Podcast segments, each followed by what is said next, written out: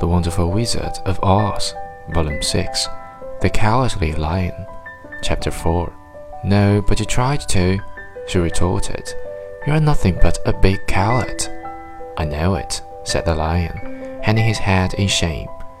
I've always known it, but how can I help it? I don't know, I'm sure. To think of you striking a stuffed man like the poor scarecrow. Is he stuffed?